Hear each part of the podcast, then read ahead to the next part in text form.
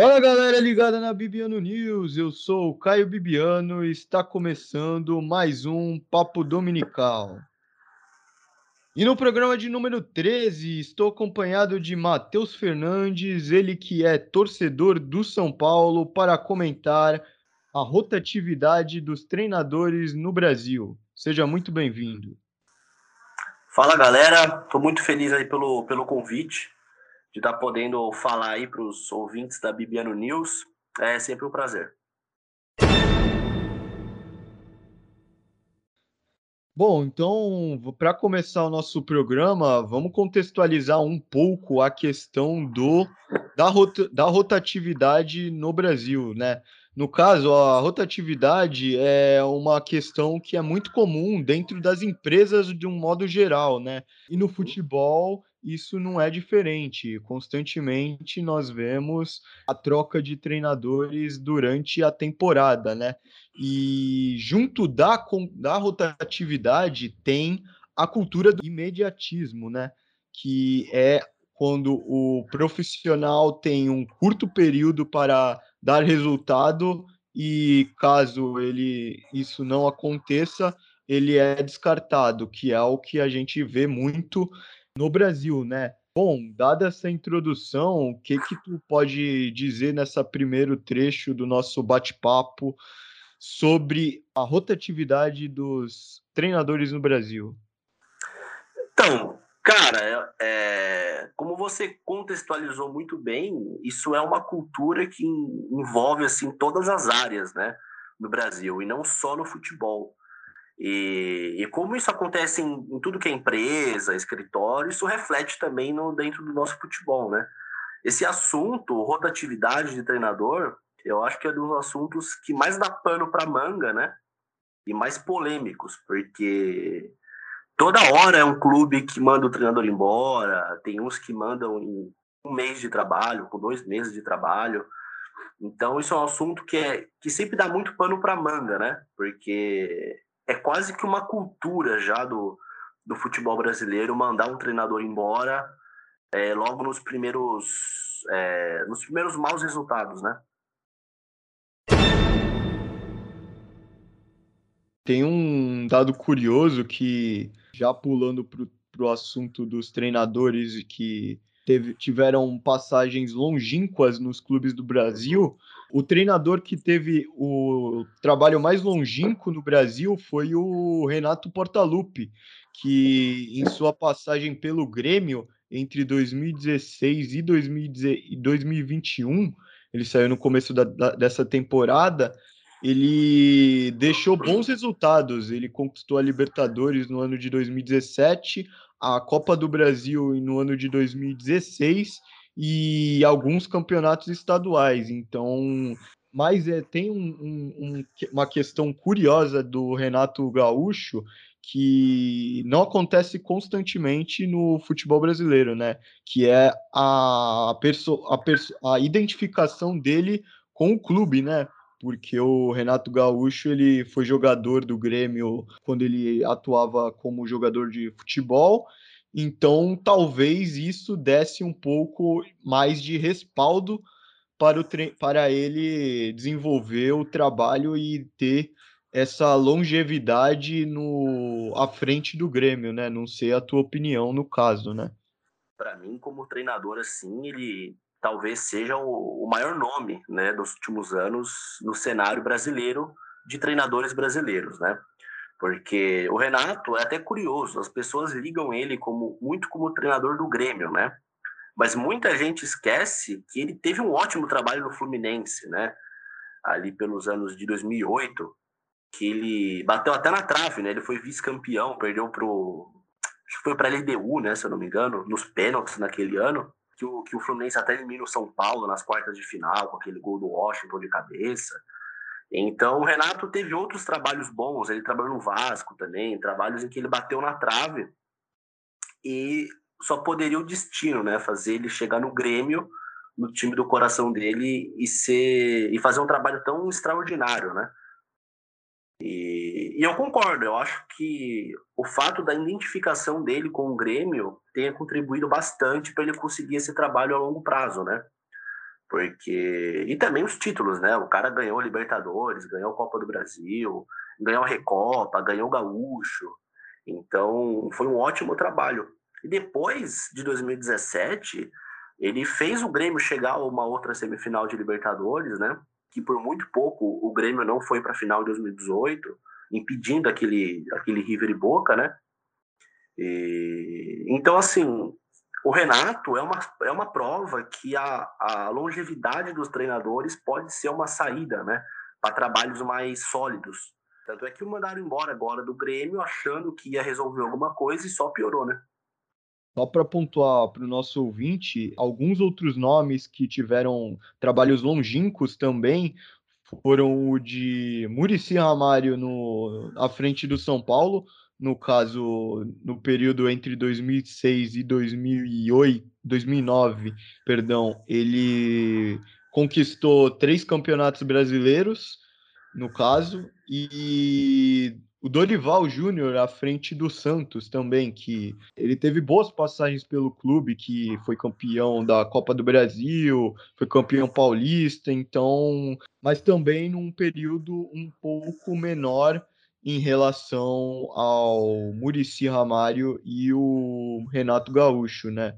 Mas é curioso essa questão, né, o Matheus, que ah, os treinadores é, que são identificados com os clubes conseguem bons trabalhos a longo prazo e, e, dar resultados também, né? Eu acho que isso não é uma regra, né? De que treinadores com, com identificação do, com o clube tenham trabalhos muito longos, né?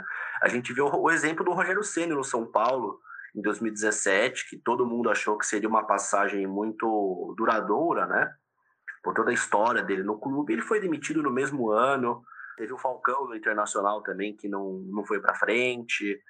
Mas temos, claro, outros casos, né, aqui no Brasil, do Renato, do Murici, do Dorival, né? É curioso até falar do Murici no São Paulo, porque o Murici fez algo que, para mim, dificilmente vai ser repetido. O Flamengo tem a chance esse ano, né, de conquistar um tricampeonato consecutivo na era dos pontos corridos.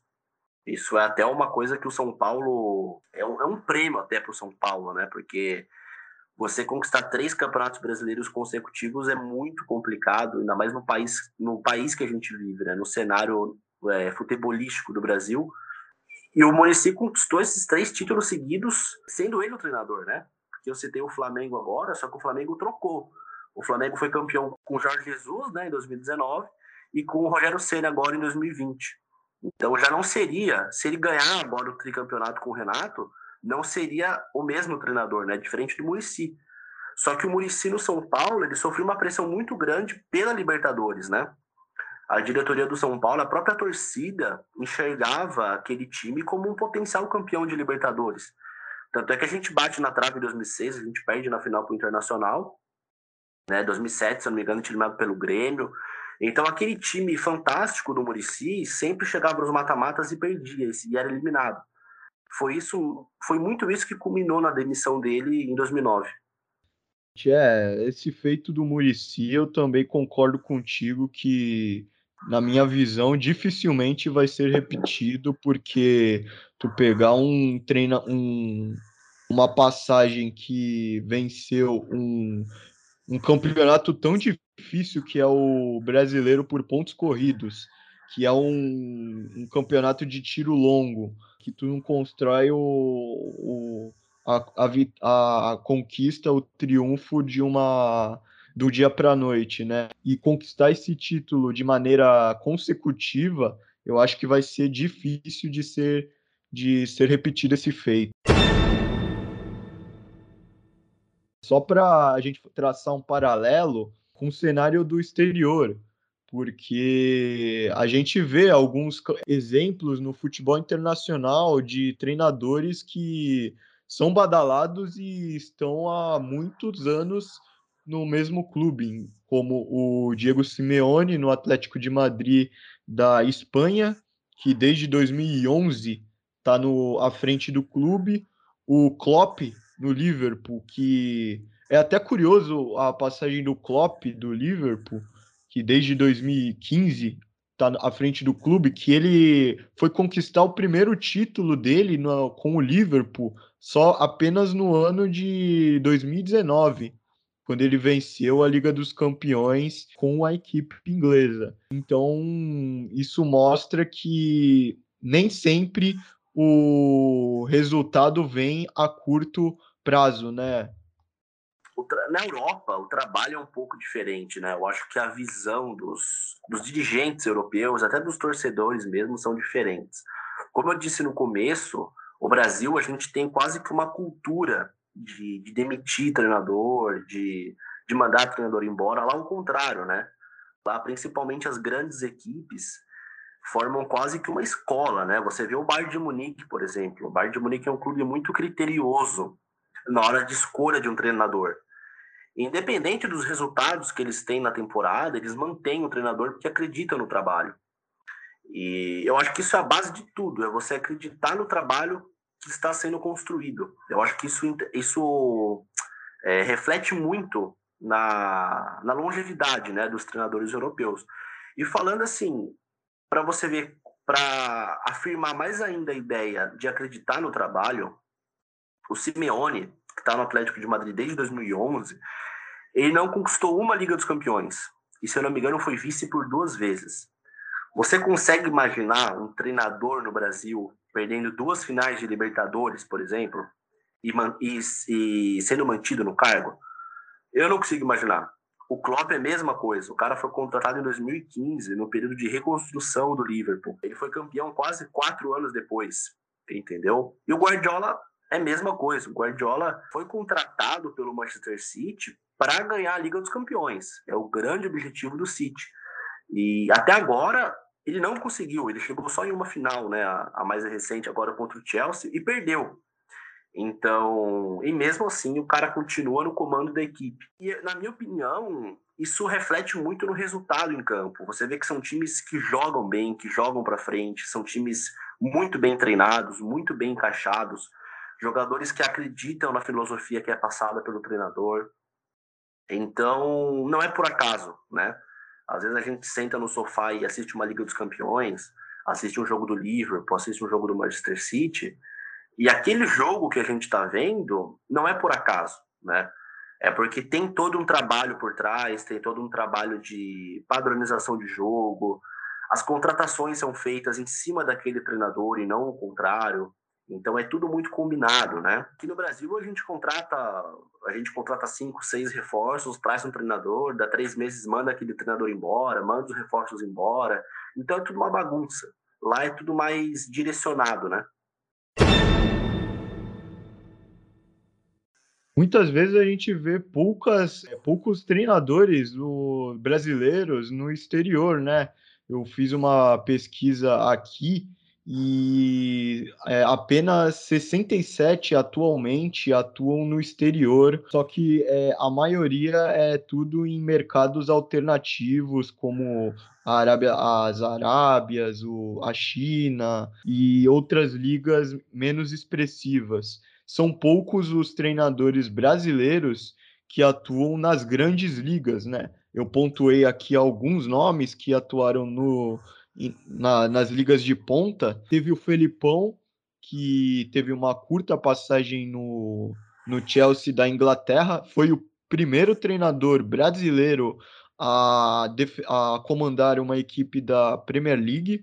E teve o Luxemburgo, que pa teve passagem pelo Real Madrid, que ele comandou os Galácticos no, na temporada 2004-2005.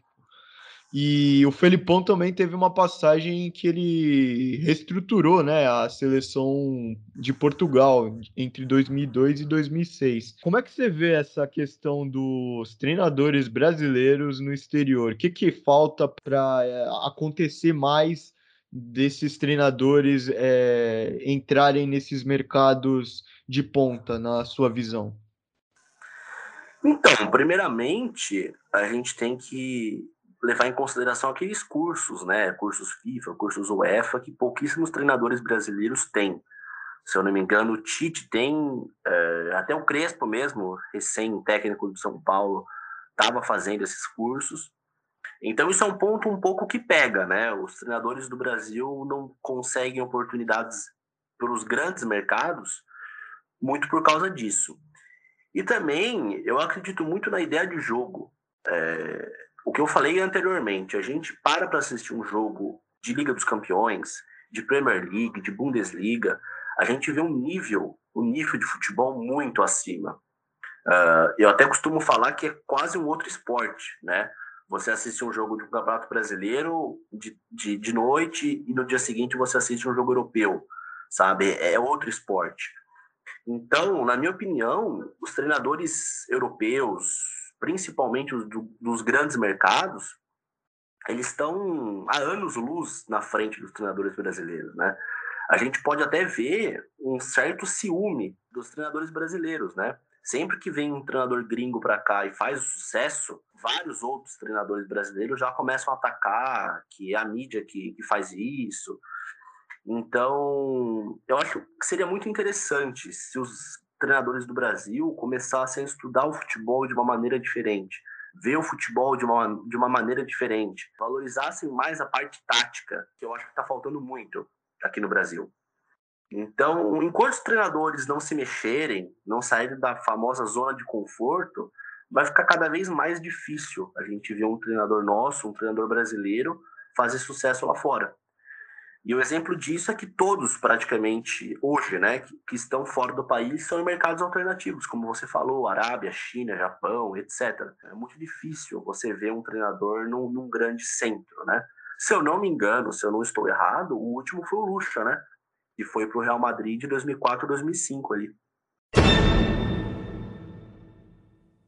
Costumo é, bater bastante nessa tecla que da época que estava acontecendo a, de, de maneira simultânea a Eurocopa e a Copa América, porque as partidas que a gente assistia da Eurocopa era num nível totalmente elevado de futebol do, em relação à Copa América por exemplo, o, a, eu costumava falar que a Eurocopa ela estava ligada no 220, enquanto a, a Copa América ela estava ligada no 110, pra, porque o nível de, de, de competitividade de futebol é muito elevado lá. Eu, eu acredito bastante que concordo contigo que os treinadores daqui do Brasil eles têm que parar de vez em quando para estudar um pouco futebol e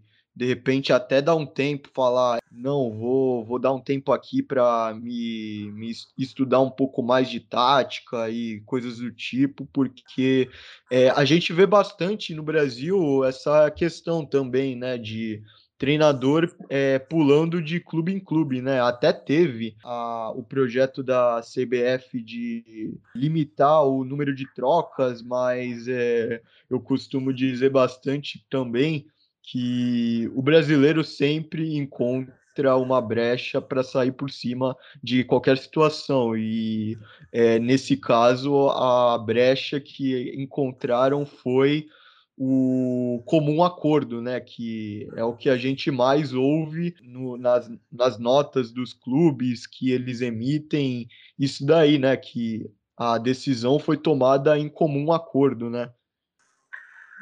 É, é o famoso jeitinho, né? Eu tinha certeza quando saiu essa essa nova lei entre aspas da CBF, né?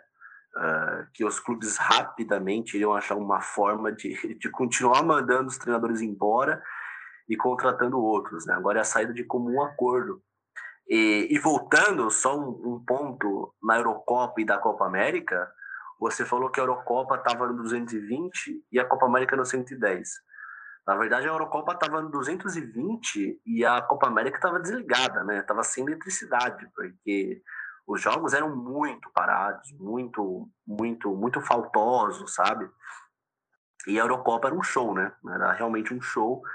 É a mesma coisa que você acompanhar uma Sul-Americana, uma Libertadores, uma Europa League, uma Champions. É, é uma diferença gigante, infelizmente. treinadores no Brasil no, a, a, no, a partir do início do Campeonato Brasileiro dos pontos corridos que foi no ano de 2003, né?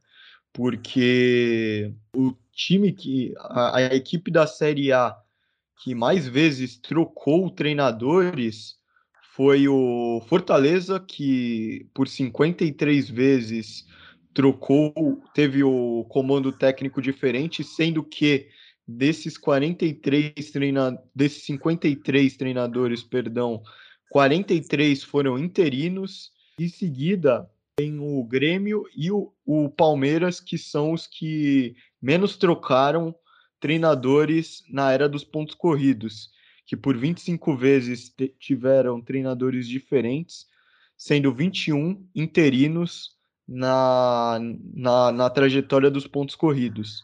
E tem uma outra curiosidade que nas, na, nas equipes da Série A, na temporada 2021, apenas quatro clubes não trocaram de treinadores até o momento, né? Que foi o Juventude, o Red Bull Bragantino, o Atlético Mineiro e o Palmeiras.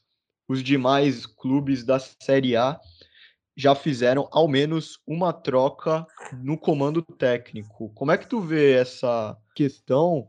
E para ti, qual é o principal motivo que, que faz essa, essa troca ser tão constante na temporada?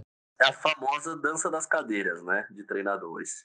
E eu acredito que cada um tem um pouco, tem uma parcela de culpa, sabe? Porque é aquele famoso ditado, né? A, a, a coisa estoura sempre do lado mais fraco, né? A corda rompe sempre do lado mais fraco.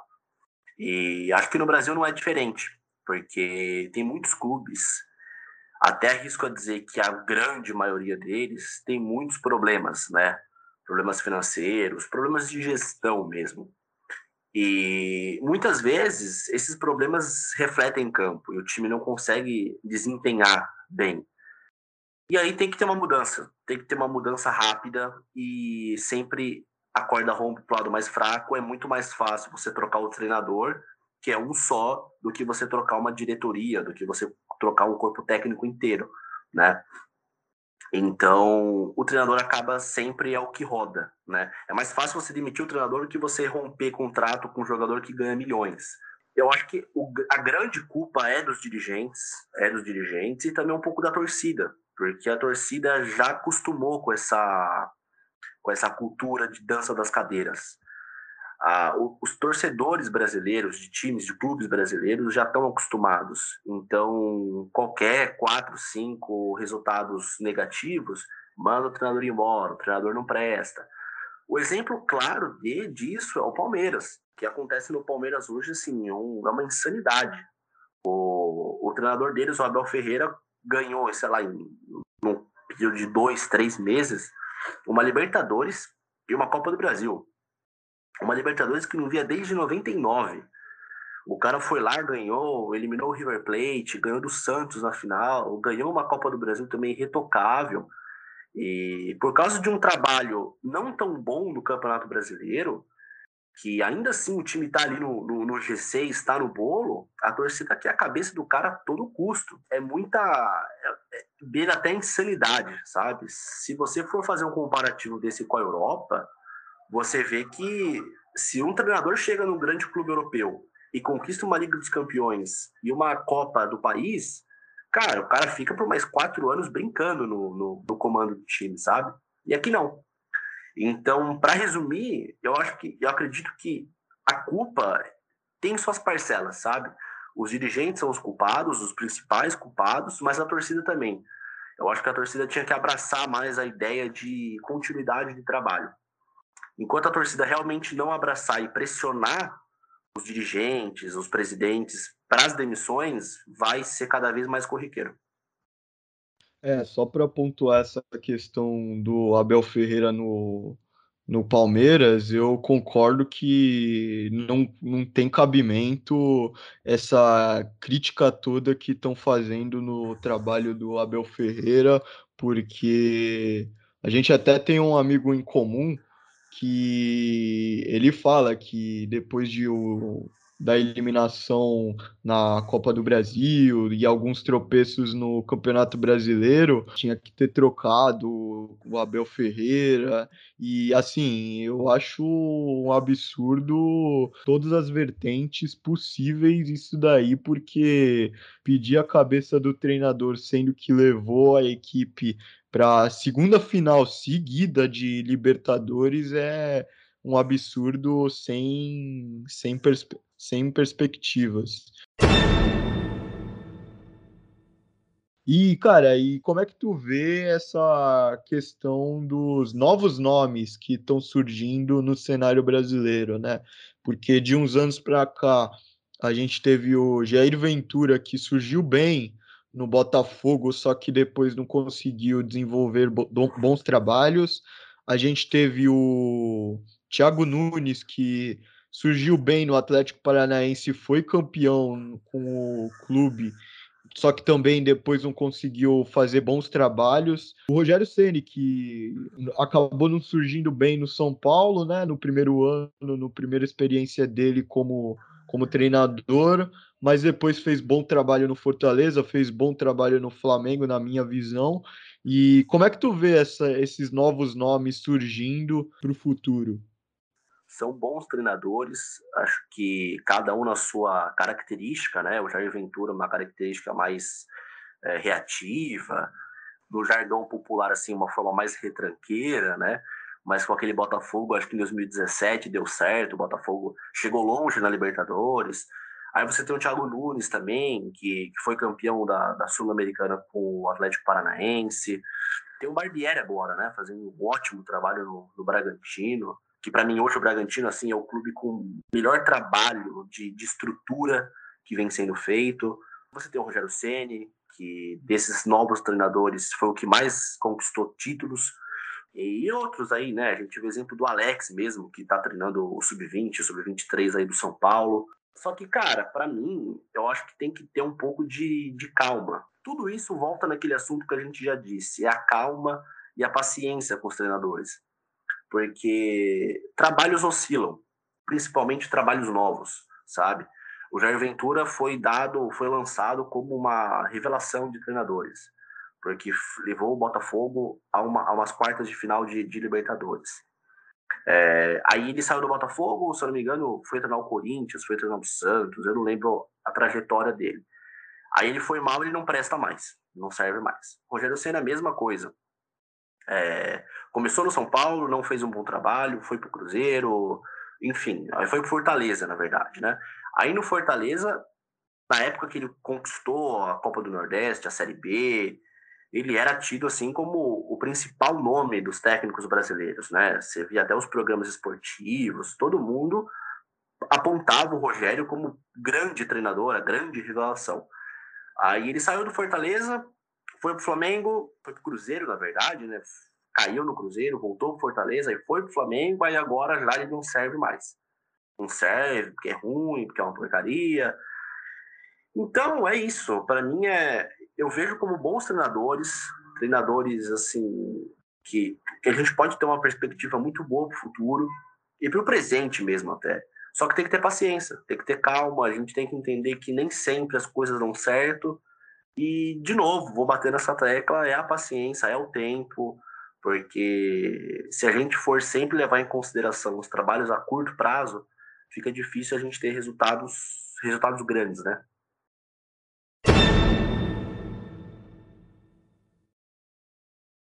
É, aquela questão que a gente abriu o programa, né? A cultura do imediatismo que acontece bastante no Brasil, né? porque os clubes querem que o treinador chegue hoje, por exemplo, e seja campeão no final de semana. Então, mais ou menos essa o que a, ideologia que acontece nos clubes do Brasil muitas vezes, né? Não é sempre que um Hernan Crespo, por exemplo, tá colocando um exemplo mais palpável para a gente aqui, né? que chegou no começo da temporada, em março, se eu não me engano, e foi campeão em maio. Então, é ter paciência, ter calma, como a gente colocou aqui e deixar o cara desenvolver o, o trabalho dele, que, como falei anteriormente, não é do dia para a noite que vai ter resultado, né? E renovar, né, também, porque a gente vê a, a, aqueles mesmos treinadores dos anos 90, é, anos 2000 ainda atuando, né? No, no cenário do brasileiro, né? A gente teve recentemente o, o Filipão, que estava umas semanas atrás no Grêmio. A gente tem o Luxemburgo, que está comandando o Cruzeiro agora.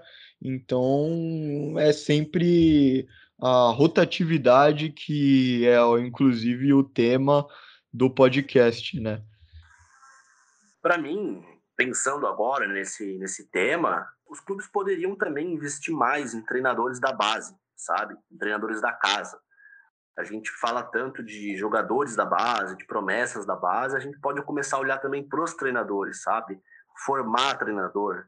Isso é, uma, isso é uma saída que muitos clubes da Europa fazem. O Bayern de Munique é um exemplo disso, sabe? Clubes na Alemanha sempre tem treinadores bons, treinam os times de base e depois podem ter uma oportunidade no profissional. Né? O São Paulo está fazendo isso com o Alex. Eu não tenho dúvida nenhuma que o Alex vai ser um grande treinador né, para o São Paulo e para outros clubes que ele trabalhar. Porque a gente tem, é, é, o que você falou, é a renovação. A gente tem um, um, um, leque de treinadores assim, que são sempre os mesmos. É Mano Menezes, é Abel Braga, é Roger Machado, é Dorival, entendeu? Felipão, Luxemburgo. Nada contra eles, é, obviamente, todos têm, têm um mérito, né? De sempre serem lembrados pelos clubes. Mas é o que você falou, é a renovação, é mudar. Um treinador que manda, vamos, vai, vamos supor, numa né? O, o, cara manda o Abel Braga embora para trazer um Roger Machado, assim, sabe? Não, não tem muita lógica, não tem muita mudança no trabalho desse, entendeu? Então, acredito que também a, a mudança, a renovação é o ponto mais importante. Talvez a gente, para daqui um, um médio a longo prazo, a gente vê um mercado, um mercado no Brasil bem diferente em questão de treinadores. É, um caso que eu gosto de, de citar bastante nesse, nesse sentido é o do Fábio Carilli, né? Que ele, quando ele surgiu, ele começou treinando a, a o setor defensivo daquele time do Tite, né? E depois né, ele, foi, ele foi nesse, nesse sentido por um tempo até que em 2016, quando o Tite foi para a seleção brasileira, ele acabou assumindo a equipe principal, né? E deu frutos, né? Porque o Carille ele foi campeão brasileiro com o Corinthians e campeão estadual. Então, é um talvez é, aí seja uma alternativa que o, os clubes possam encontrar, né? Do, no cenário dos treinadores brasileiros. E outra alternativa é a que o São Paulo encontrou, né? No caso do Alex, que você muito bem colocou, né? Que tá treinando as categorias de base para num futuro assumir o time principal. Então eu vejo muito de, desse um possível caminho para as equipes brasileiras seguirem na formação de treinadores, né? E claro, né, ter o apoio o suporte das federações, né, da CBF, Comebol, etc e tal, para na formação dele de, desses treinadores, né? Porque como a gente bem colocou anteriormente, os treinadores no Brasil não têm, diferente dos outros países da Sul da, da América, o respaldo das federações na formação de credenciamento, né? Porque diferente, traçando um paralelo com os outros países, né? A gente colocou no programa o Diego Simeone, que ele é argentino, tem também o Marcelo Bielsa, que também é argentino, no futebol europeu a gente tem o Maurício Pochettino, que por muitos, tem, muitos anos treinou o Tottenham e hoje está treinando o Paris Saint-Germain, que é uma potência a, do, do, mundo do futebol atualmente. Então, são todos é, países vizinhos, só que com outra formação, com outra ideologia na formação dos treinadores, né? pontuando o Carilli, o Carilli foi algo muito acertado, assertivo, né, da, da, direção do Corinthians na época, porque o Carilli conhecia muito o Corinthians, né? O Carilli conhecia a, a filosofia do time, do clube. Então, é isso, é a formação do, do profissional na sua base, sabe? E o Carilli surgiu aí, foi campeão brasileiro, como você disse, campeão paulista, uh, fez um Corinthians sempre muito competitivo, né? Até o Corinthians de 18, de 19 eram times piores tecnicamente, só que eram times muito complicados de jogar contra, né? Tinha uma defesa muito sólida. Então, o Corinthians, vamos dizer aí que o Corinthians conseguiu revelar um, um, um ótimo treinador para o nosso mercado. Né? Espero que o São Paulo faça o mesmo com, com o Alex. E falando sobre o, os cursos, né, o EFA, tudo mais que você disse, realmente falta suporte da, da nossa da nossa federação, da confederação, né, é a CBF, para meio que incentivar esses treinadores a sair da nossa, da nossa bolha, né? Porque é o que você citou, você vê treinadores vizinhos, né, da, da Argentina fazendo sucesso fora do, fora do, do continente. O Pochettino é o principal exemplo deles. O cara foi semifinalista de Liga dos Campeões, hoje treina talvez aí o melhor time do mundo, né, no, no papel, você tem o Simeone também, que tem um trabalho espetacular no Atlético de Madrid. E você vê outros surgindo, né? Você vê que parece que o mercado argentino consegue olhar para fora, né? Consegue olhar para o mundo, enquanto o brasileiro está sempre voltado para cá. E isso é ruim, isso é ruim porque cada vez mais a gente vai vendo os hermanos, né, vamos dizer assim, se desenvolvendo e a gente sempre parado. Bom, como é que tu vê a questão do futuro, né? Da, porque a, a, o Tite vai para talvez a última, a último comando da seleção numa Copa do Mundo, né? Ele que está na à frente da seleção brasileira desde 16 de junho de 2016 e segundo dados é, retirados do portal O Gol o treinador tem 65 jogos no comando do Brasil, com 48 vitórias, 10 empates e 5 derrotas e ele conquistou o título da Copa América no ano de 2019. Como é que tu vê o, o futuro do treinador da seleção? Sua visão, essa vai ser a última Copa do Mundo dele sob, sob o comando da, da seleção, né, da amarelinha. Quem você acha que será o próximo nome da seleção brasileira como treinador? Para mim, eu, eu não tenho dúvida nenhuma disso, que vai ser a última Copa do Tite frente da, da seleção. Até porque o Brasil é longe, longe, está longe de ser um dos favoritos a, a conquistar o Hexa, né, conquistar a Copa do Mundo. Então, o Tite não aguenta outra outra eliminação numa Copa do Mundo, né? Isso pode até ir contra, ir contra um pouco o que eu falei, né, o, o programa inteiro da, da continuidade do trabalho. Mas para mim o Tite não, não tem mais que ser o treinador do Brasil. Eu acho assim, respeito a história do Tite, respeito o que ele conquistou, principalmente no, no aqui no nosso país, né, com Corinthians e tudo mais. Só que eu acho que o, a seleção está completamente estagnada, sabe? A seleção chegou num ponto que parece que não vai evoluir mais. E, e, se a gente for olhar os números do Tite, desde, desde junho de 2016 que ele assumiu a seleção, 48 vitórias e só 5 derrotas, a gente olha, a gente fala, são números realmente muito expressivos. Só que o grande ponto que a gente tem que abordar no trabalho do Tite é o desempenho que a seleção tem, principalmente em jogos grandes, em jogos contra seleções grandes, seleções de porte porque muitas dessas 48 vitórias são contra seleções, Venezuela, Bolívia, Peru, tudo bem, são as seleções que a gente joga com mais frequência, né? Só que se você for tirar essas cinco derrotas, são cinco derrotas pesadas, né? Duas delas que eu posso falar assim de vez é a derrota para a Argentina na final da Copa América e a derrota para a Bélgica na Copa do Mundo. Já são duas derrotas assim com certeza muito mais pesadas que mais da metade das vitórias dele. Então, eu acredito que o Tite não, não passa da, da, dessa Copa do Mundo, não. Eu acho até que ele poderia cair depois da derrota para a Argentina na Copa América, né? Mas preferiram mantê-lo, então eu acho que dessa Copa do Mundo ele não passa, não.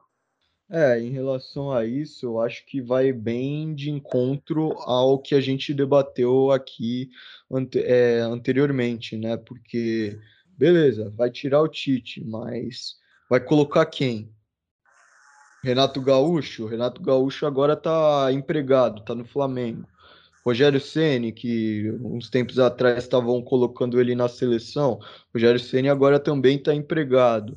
Tem a questão do tem aquela aquele papo de que o, o Guardiola teria se oferecido uns anos atrás para treinar a seleção brasileira, mas é, não sei se agora ele também toparia treinar a seleção brasileira no caso, né? demitir o Tite não, não é uma questão de, de simples, porque tem que ser é bem o que o, o processo que o São Paulo fez, traçando um paralelo, quando ele contratou o, o Crespo, né? Inter, entrevistar os treinadores, conhecer a ideologia dele. Eu costumo falar, o Matheus, que quem viu, quem viu a seleção campeã do mundo em 2002 não vai, não vai ver mais tão cedo, porque muito diferente o futebol naquela época. A gente tinha Ronaldinho, Ronaldo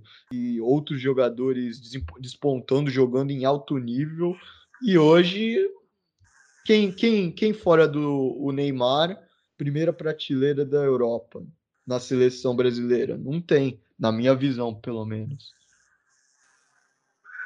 É, eu, eu, concordo com você. Eu acho que o, o, ponto que a gente sempre tem que pensar numa demissão de treinador é, é, é o pós, né? Quem que você vai trazer?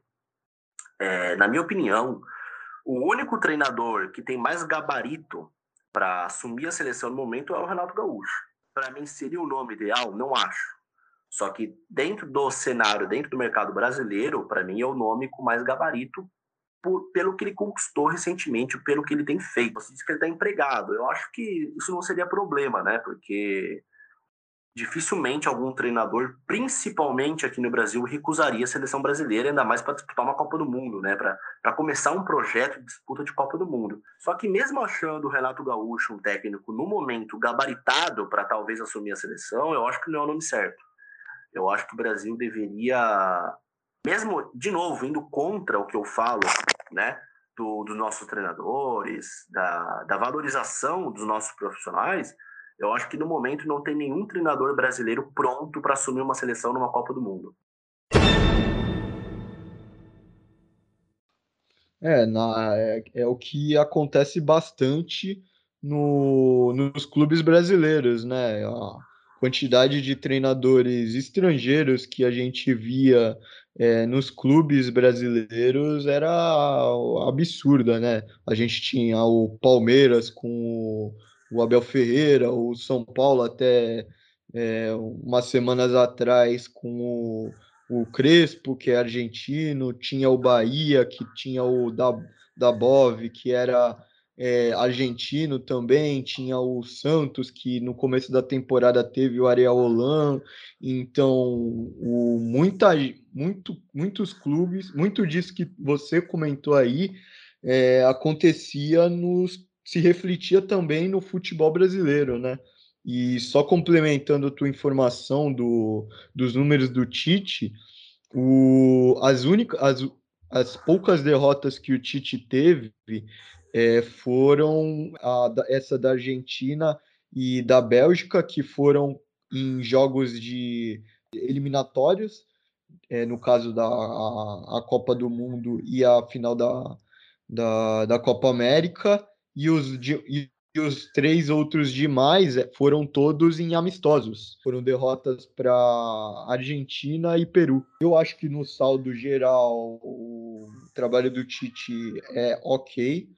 Então, não vejo como ruim o trabalho deles à, à frente da seleção.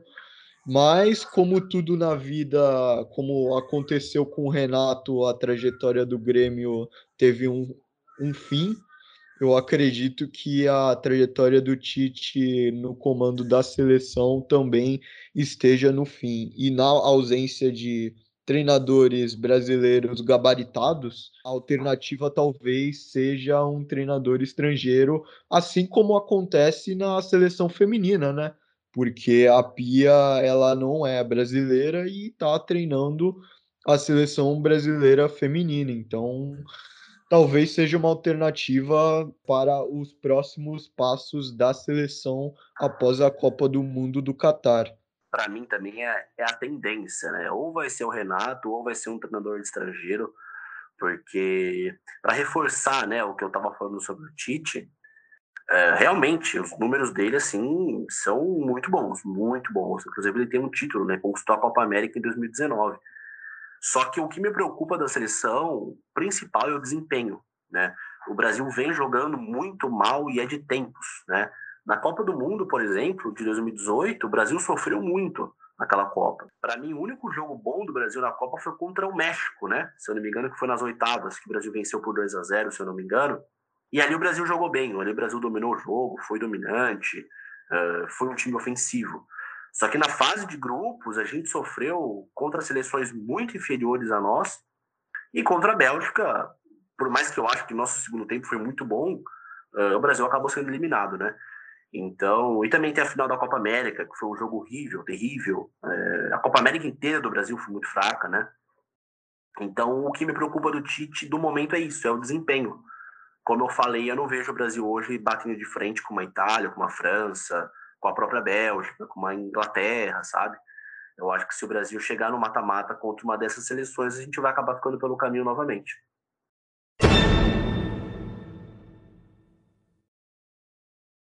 É, batendo nessa tecla, tem até a questão, a, uma curiosidade que é que a seleção não vence uma equipe europeia desde que conquistou o Penta campeonato no ano de 2002, né?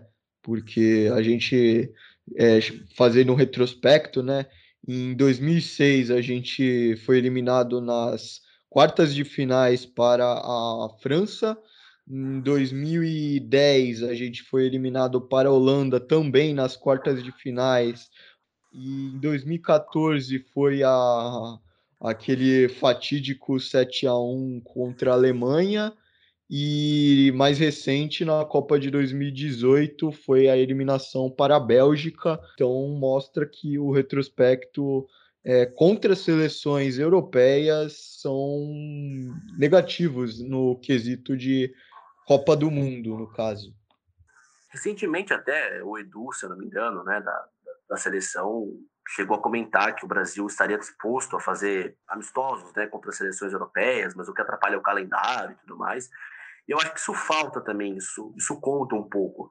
Porque, como dizendo novamente, a, a intensidade de jogo dos, dos, dos grandes times e grandes seleções europeias é muito diferente do nosso.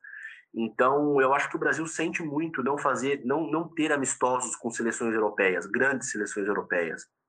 Porque você está em campo num jogo de Copa América contra um Peru, contra uma Venezuela, é muito diferente de você estar tá em campo numa Copa do Mundo contra uma grande seleção europeia, entendeu?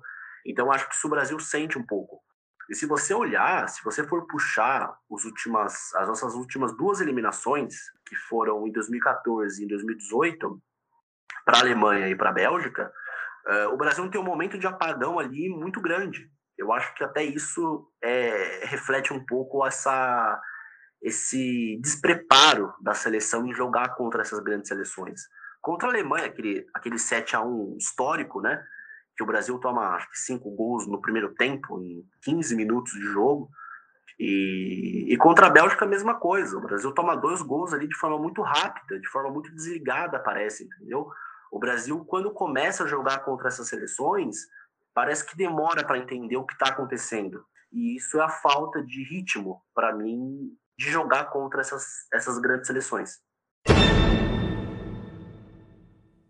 Uma questão que conta bastante para o desempenho da seleção brasileira contra as equipes europeias é em relação aos convocados, né? Porque a gente pega, por exemplo, uma Itália que a maioria dos jogadores convocados eles já sobem na eles já fazem um trabalho desde a base com uma ideologia para no futuro eles defenderem a seleção com a mesma ideologia que eles defendem nos clubes. Então eu vejo bastante. A gente tem, por exemplo, tá, pegando um exemplo para colocar aqui no, no debate, né?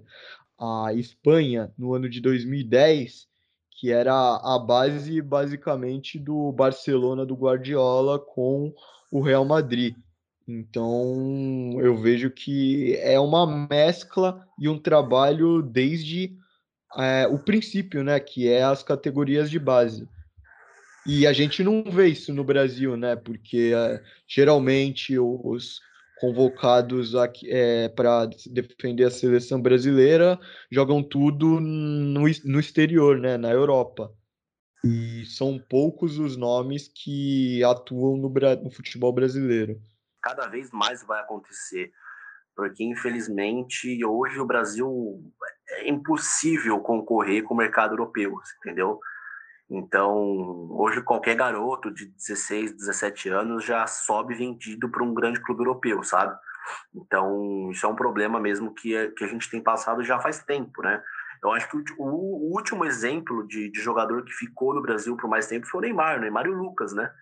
E jogaram, ficaram mais de dois anos, foram campeões aqui, porque hoje é muito difícil você ver isso acontecer, né? Então é, é complicado, isso, é, isso é uma parte complicada, sabe?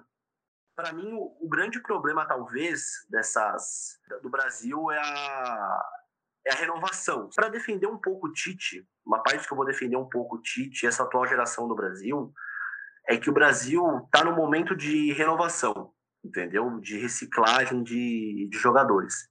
Por exemplo, você citou a Espanha. A Espanha está passando por isso. A Espanha teve aquela geração super vitoriosa em 2009, 8, 9, 10 ali, né? E depois aqueles jogadores, é, Iniesta, Xavi, Sérgio Ramos, Busquets, foram uns foram parando e outros foram já decaindo o nível por conta da idade. A Itália aconteceu a mesma coisa, né?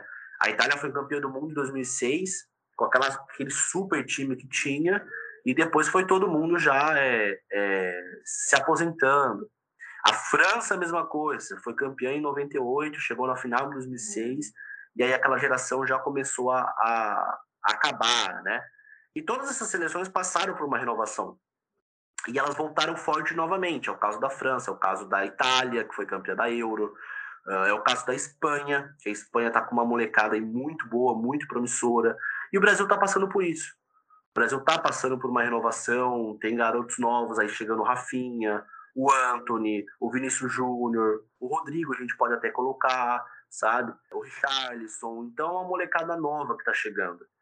E isso demanda tempo. Infelizmente, isso demanda tempo, até, até mesmo para a seleção começar um projeto real de reestruturação e não ficar só dependente do Neymar.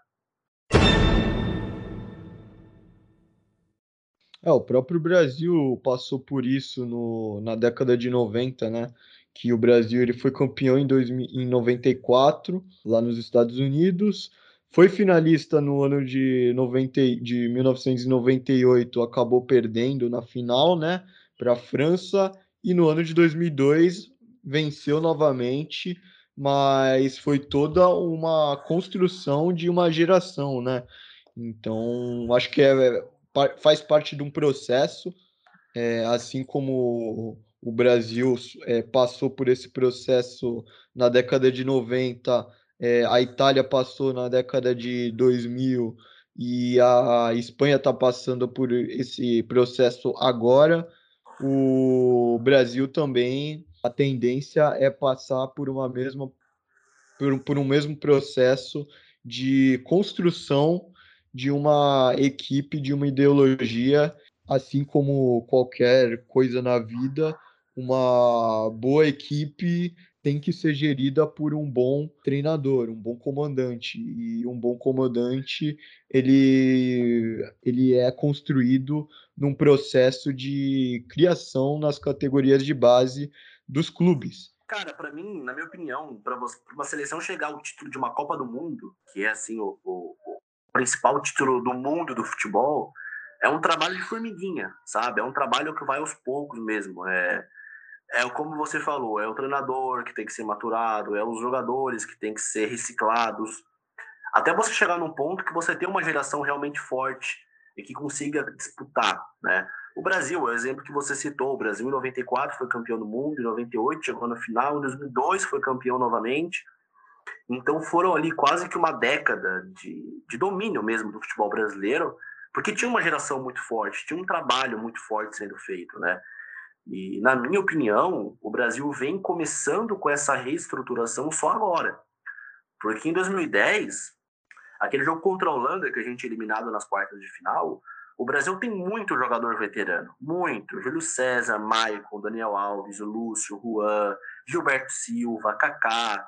Então você vê que o Brasil não estava num processo de reestruturação ainda, sabe? O Brasil estava meio que no meio do caminho, jogadores já num, num certo período, é, num certo momento de, de decaída, né? Então eu acredito muito que dessa vez o Brasil está começando uma reestruturação, uma reciclagem para conseguir chegar mais forte nas próximas Copas, né? E é o que você falou, para mim todo grande time começa como um grande comandante, né? E infelizmente no momento a gente não tem nenhum treinador brasileiro que tenha que tenha cancha suficiente para levar o Brasil numa numa conquista de Copa do Mundo. Para fechar essa minha parte da, da seleção brasileira, tem uma um programa de podcast do em que o Marcos ele fala uma passagem da, da seleção pentacampeã mundial que ele fala que um dos times mais é, difíceis de que ele jogou naquela, naquele campeonato foi a própria seleção brasileira, que o nível de competitividade daquele time era fora de série, era um negócio surreal, porque tu tinha no gol, a gente vai, vai, vamos, vamos lá, no gol. Tinha Marcos, Rogério Ceni e Dida. Qualquer um dos três que tu apontasse o dedo conseguiria muito bem suprir a, a necessidade de, de, de defender o gol. Aí na, no meio de campo a gente tinha Ronald, Ronaldinho e Rivaldo. Qualquer um dos dois também era fora de série. No ataque a gente tinha o Ronaldo, então era uma equipe muito cascuda, né? Muito com casca grossa, se assim a gente pode colocar, para suportar uma pressão que é jogar uma Copa do Mundo, que é ser campeã no final do campeonato, né? Sim, sim. E a gente teve a famosa a famosa benção, né, de que praticamente a grande maioria ali dos jogadores estavam nos seus auges, né? ou estavam chegando nele. Você pegar Rivaldo e Ronaldo, possivelmente eles estavam ali nos melhores momentos da carreira. Aí você pega o Ronaldinho, que estava surgindo e já jogando uma barbaridade. Você tinha o Kaká no banco. Você tinha Roberto Carlos e Cafu nas laterais. Então, o Dida no gol, que, que no ano seguinte disputaria uma final de Liga dos Campeões. O Marcos também, que, que recentemente tinha ganho uma Libertadores com o Palmeiras. Então a gente tinha realmente um elenco muito muito cascudo, como você falou, né? Um elenco realmente que qualquer coisa que poderia vir mataria no peito e, e sairia jogando numa boa. É, diferente talvez de 2014, né? Que a gente tinha já uma seleção mais mais jovem, mais despreparada para um jogo daquele tamanho e, e, e no fim deu tudo errado. Bom, para fechar o programa, tem algum agradecimento especial? O espaço final é tudo seu. Cara, agradecimento a todo mundo aí que vai ouvir esse, esse podcast maravilhoso aí. Agradecimento especial a você pelo convite. Fiquei muito feliz de verdade de poder participar, de poder conversar, debater sobre futebol, que acho que é a coisa que não só eu, como a grande maioria dos brasileiros mais gosta de fazer, né? principalmente nesse momento delicado que a gente está passando. Então é isso. Obrigado a todos vocês que, que, que, estão ouvindo, que ouviram, principalmente ao Caio aí, meu amigo, parceiro aí que me convidou. E é isso aí. Um abraço aí para todo mundo. Bom, o Papo Dominical está se encerrando aqui. Um grande abraço e até a próxima.